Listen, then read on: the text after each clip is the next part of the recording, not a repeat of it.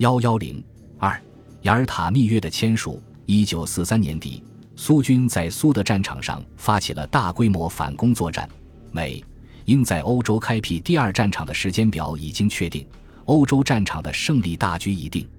尽管大战的战火仍在熊熊燃烧，但是各盟国的首脑已开始将注意力转向战后的利益分配和政治安排。美、英、苏三国为此举行了一系列的会议和各种会晤。力图为自己的国家获取更多的权益。中国虽已荣列四强行列，但未能享受四强待遇，反而成为美、英、苏三国进行秘密交易的对象。苏联是谋求在华特权的主要国家。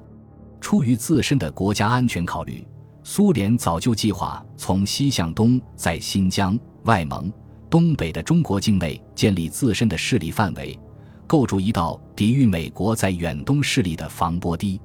由于盛世才的倒戈，国民政府势力进入新疆，使苏联对新疆的控制受到影响。苏联转而支持新疆各族人民的反政府斗争。随着三区革命的发展，使苏联有理由认为它可以继续保持其在新疆的影响。外蒙古已在他的实际控制之中，需要解决的只是正式独立的民意问题。其主要的目标是中国东北地区。苏联念念不忘要恢复沙俄在一九零四年至一九零五年日俄战争中失去的在中国东北的权益，并将承诺对日参战视为索取中国权益的最好时机。一九四三年十一月，美、英、苏举行德黑兰会议，首次就三国击败德国后苏联的对日作战问题进行磋商。斯大林提出了在远东获取不动港的问题，并表示参战的条件也许等到俄国人积极参加远东战争的时候再说比较好些。随着欧战的临近结束，斯大林关于对日作战的条件逐步明朗，并就此与美、英进行了一系列极其秘密的谈判。参与其事的除罗斯福、斯大林、丘吉尔外，还有华莱士、哈里曼、莫洛托夫。赫尔利等。一九四四年十月中旬，丘吉尔、斯大林和罗斯福特使哈里曼在莫斯科举行会议，讨论苏联对日作战问题。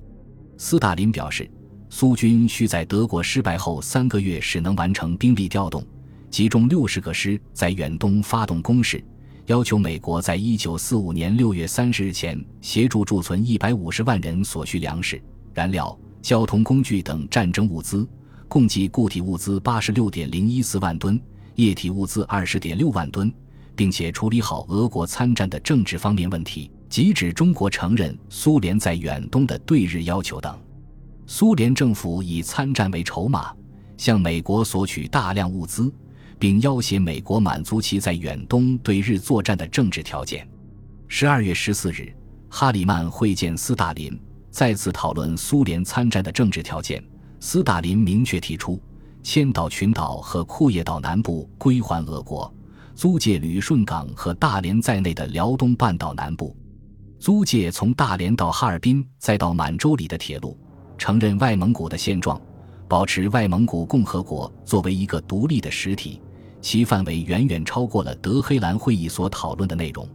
对于美、英、苏间的这种秘密交涉，中国国民政府有所觉察。一九四四年十一月九日，中国驻英大使顾维钧致电蒋介石，密报苏联国内近月来对旅顺港颇多关注之政，不但杂志著论，称旅顺为苏联之宝，一如其他苏联领土，且有专书出版追溯旅顺之失，实为遗憾，并称美国海军李海上将曾向他透露，美方曾表示希望苏联早日参加对日作战，彼促日寇之败。并探苏联之意，而苏联隐士与乘机取得旅顺为参加条件之一，实为探寻中方态度。然而国民政府却无法探知确讯，也难以采取制止行动。雅尔塔会议前夕，苏联政府曾秘密通知中国，表示愿意接待蒋介石的个人代表宋子文访问苏联，讨论苏联加入对日作战、战后朝鲜地位、苏联利用中国东北港口。战后中苏经济关系、中苏边界和平以及中苏间建立更密切、更协调关系诸问题，中国官方立即通过美国驻华大使赫尔利密报美国政府，希望美国方面的合作与建议。然而，美国代理国务卿格鲁的答复却是：“我们不应使中国政府得到那样的印象，认为在中苏关系中我们准备承担的顾问责任。”明确表示不在中国与苏联之间扮演调停者，实际上拒绝了中国方面的求援。一九四五年二月四日，罗斯福、丘吉尔、斯大林在雅尔塔举行三国首脑会议。八日下午，罗斯福、斯大林秘密磋商苏联对日作战的政治条件，内容涉及库页岛南部和千岛群岛问题、大连与旅顺口问题。中东铁路与南满铁路问题等，斯大林再三强调，如果此等条件不能满足，将难以向苏联人民解释为何要参加对日作战。苏联对德作战是因为德国威胁了苏联的生存，但他们却不能懂得苏联何以要和一个并未发生重大冲突的国家作战。假如此等政治条件可以实现，人民即将懂得宣战是为了国家利益。且比较容易向最高苏维埃会议解释这一决定。双方约定，在苏联把二十五个师的军队调到西伯利亚至满洲边界后，再把有关决定通知中方。斯大林特别强调，在会议结束时将经三国同意的条件见诸文字。十日，斯大林提出苏联参加对日战争的政治条件的草案，美方提出三点修改。即大连港应在国际控制下成为自由港，中东南满铁路应由中苏委员会来控制管理，有关港口和铁路的协议需要取得蒋介石委员长的同意等。双方略经讨论，即于次日邀约丘吉尔共同签署雅尔塔密约。该密约规定，苏联将在欧洲战争结束后两个月或三个月内参加同盟国对日作战，其条件是。一外蒙古的现状须予维持；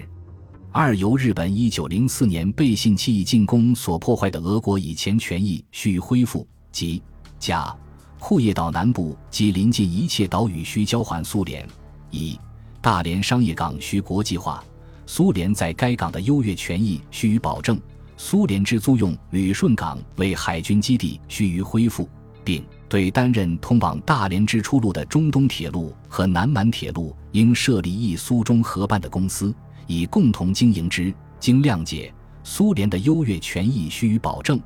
而中国需保持在满洲的全部主权。三千岛群岛需交还苏联。三强领袖同意，苏联的要求需在击败日本后毫无问题地予以实现。苏联政府承诺准备和中国国民政府签订一项苏中友好同盟条约，并以其武力协助中国达成自日枷锁下解放中国之目的。这就是美、英、苏三国以中国主权为筹码，为满足各自利益而签署的违反国际法准则的雅尔塔密约。这是大国强权政治在同盟国间的一次丑恶的表演。由于斯大林的建议。而且罗斯福担心通知中国政府的任何事情，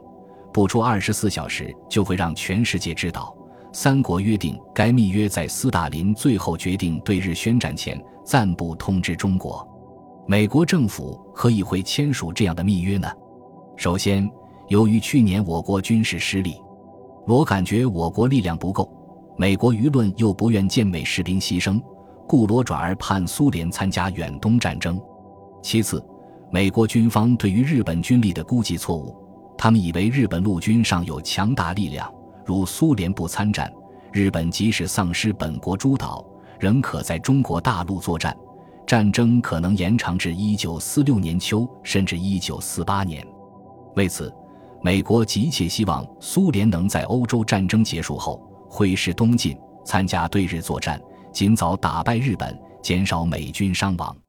第三。同样重要的因素是，由于美国出于战后维护远东利益的政治需求，罗斯福担心，在美国军队付出巨大代价，最终打败日本之后，苏联军队将不请自来，长驱直入中国东北地区，将该地和外蒙古占为其势力范围，那就将直接影响美国在远东的战略利益。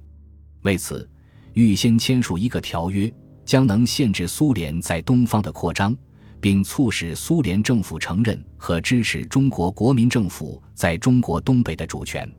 英国政府在讨论和签署该约的过程中很少发言，貌似被动，实则另有企图。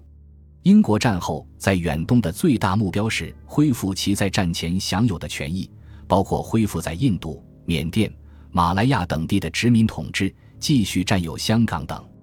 英国政府签署该密约，将可在香港等问题上与苏联保持某种平衡，便于他在远东恢复殖民统治。本集播放完毕，感谢您的收听，喜欢请订阅加关注，主页有更多精彩内容。